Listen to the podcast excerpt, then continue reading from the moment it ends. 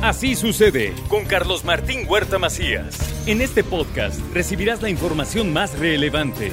Un servicio de Asir Noticias. Y aquí vamos a nuestro resumen de noticias. Hoy inicia la vacunación para los de 60 y más en la ciudad de Puebla. También para los rezagados de 15 a 17 años, para los de 18 y más, para los de 30 y más que necesitan su segunda dosis de Sinovac. Así lo dio a conocer el secretario de Salud. Iniciamos en Puebla Capital con la aplicación del refuerzo, así como rezagados de 18 años en adelante con su primera dosis de AstraZeneca, a todos los del grupo etario de 15 a 17 años con primeras dosis de Pfizer, todos los rezagados, todas las embarazadas de, que ya hayan cumplido nueve semanas de edad gestacional.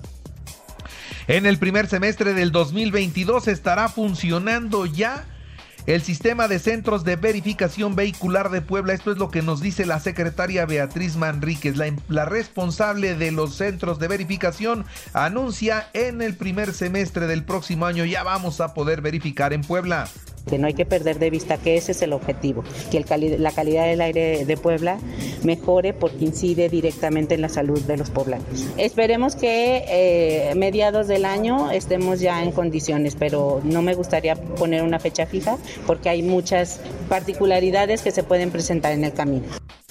Y hay un exhorto de la Secretaría del Trabajo a todos los empleadores para que cumplan puntualmente con el pago del aguinaldo antes del 20 de diciembre. Hicimos una encuesta hoy en la mañana aquí en el programa y la mitad ya recibió el aguinaldo y la mitad está pendiente de recibirlo.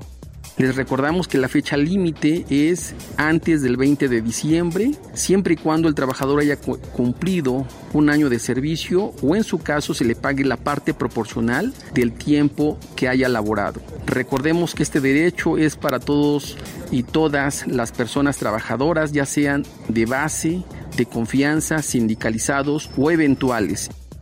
El jueves arranca formalmente los operativos al colímetro aquí en Puebla y las multas podrían llegar hasta los 8 mil pesos. También le doy a conocer a todos ustedes que eh, los antros de Cholula, de Cuautlancingo, de Atlisco están pidiendo al gobierno del estado a acabar con el cierre a las 2 de la mañana. Ellos necesitan más tiempo para poderse recuperar.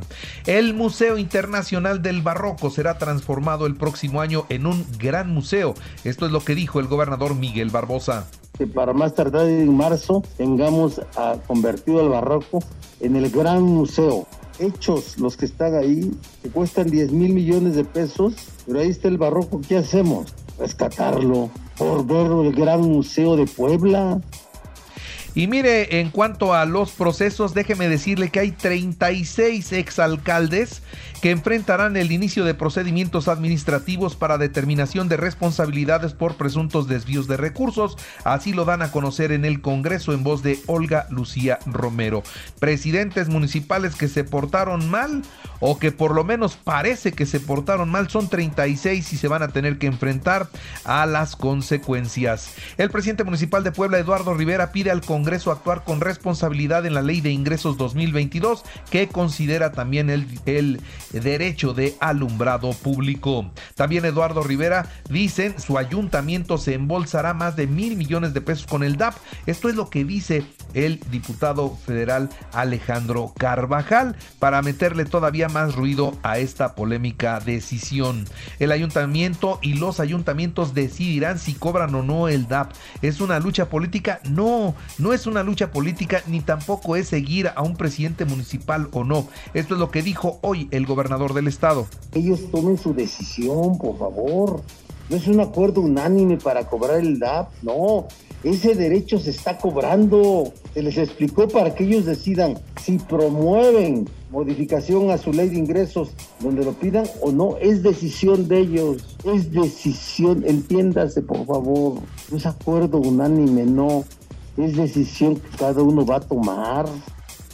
Hoy es día de informe, hoy acudirá el gobernador del estado Miguel Barbosa al Congreso, entregará por escrito el documento y luego habrá un mensaje político, un evento austero, un evento protocolario. De manera muy austera, muy, muy protocolaria, y no, no, sin ninguna, no haber mariachis, por favor, ni porras, no, no, no. Bien podía yo contar ahí 10 mil gentes gritando, ¿verdad? Eso sí, 20 mil, o mil, o 200, o 50. No, no, no, no, no. Otra cosa, por favor.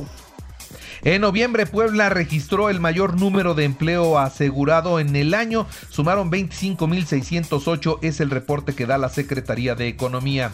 Y en la toma de protesta de los egresados de la Academia de Policía, el presidente municipal Eduardo Rivera les exigió simplemente ser los mejores del país. Y ante la negativa del Instituto Electoral para organizar los plebiscitos en las 17 juntas auxiliares, Eduardo Rivera insiste en que sean ellos los que organizan dicen, el tema es que no tienen presupuesto.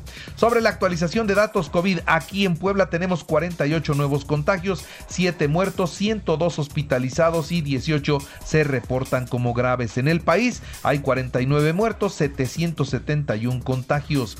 Y en el Estado de México detectan a un paciente asintomático con Omicron y de inmediato es internado para su observación en un hospital de la Ciudad de México. Chihuahua, atención con esto. Chihuahua suspende clases clases presenciales por contagios COVID y terminarán el periodo escolar de forma virtual. Interrumpe Hugo López Gatel la reunión en San Lázaro porque señalaron a una diputada de Morena de estar grabando cuando se trataba de un evento privado. Con esto, el subsecretario abandonó el recinto y con eso se negó a responder sobre la crisis de escasez de medicamentos y la caótica campaña de vacunación, además de explicar dónde están los millones de vacunas que llegaron a nuestro país, pero que mantienen almacenadas incumpliendo con la instrucción de la Organización Mundial de la Salud de aplicarlas rápido y bien.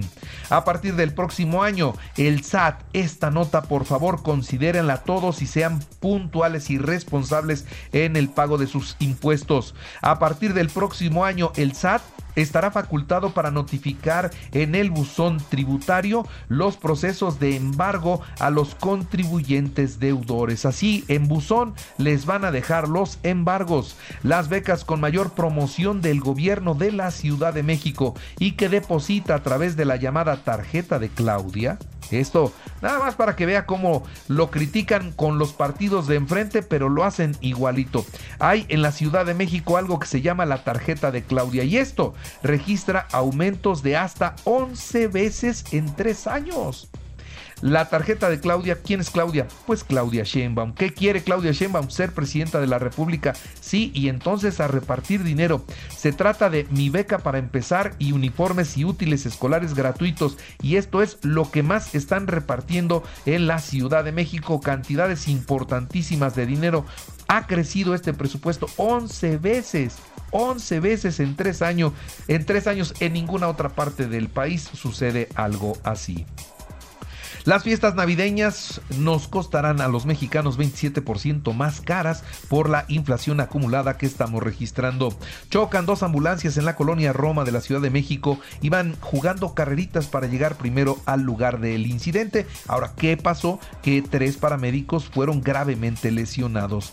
La Secretaría de Gobernación y el Partido Acción Nacional acuerdan instalar una mesa de diálogo para hablar de seguridad, energía, reforma eléctrica, salud y bienestar, así como la reforma electoral, medio ambiente y desarrollo sustentable. José Antonio Mid, ex titular de Hacienda y ex candidato a la presidencia de la República, se integró ya al Consejo de Administración del Grupo Comercial Chedraui. El presidente de Guatemala decretó duelo nacional por las muertes en México, las muertes de los migrantes en el accidente del tráiler en el estado de Chiapas. 88 muertos por los tornados en Kentucky, allá en los Estados Unidos. El presidente Joe Biden anunció que visitará esa región donde numerosos pueblos fueron arrasados. En los deportes, el Atlas desfiló para festejar el título de la Apertura 2021 en el centro de Guadalajara. 15 mil aficionados estuvieron con ellos. El Puebla inicia hoy ya su pretemporada. Nicolás, Nicolás Alarcamón se mantiene al frente de los camoteros. Los octavos de la final de la Champions: Real Madrid, París Saint Germain, Atlético de Madrid, Manchester United y Liverpool Milán. Los duelos más atractivos. Barcelona-Nápoles en la Europa League. En el fútbol femenil, la Liga de Fútbol Femenil tiene final. Tigres frente a Monterrey. En el béisbol, los Pericos del Puebla anunciaron al venezolano Willy Romero como su nuevo manager. En el americano, los Carneros vencieron 30-23 a los Cardenales en el cierre de la semana 14 de la NFL. Y recuerden que así sucede está en iHeartRadio y ahora puede escuchar a toda hora y en cualquier dispositivo móvil o computadora nuestro podcast con el resumen de noticias, colaboraciones y entrevistas. Es muy fácil, entre a la aplicación de iHeartRadio, seleccione el apartado de podcast, elige noticias y ahí encontrarás la portada de Así sucede. Así sucede con Carlos Martín Huerta Macías. La información más relevante ahora en podcast. Sigue disfrutando de iHeartRadio.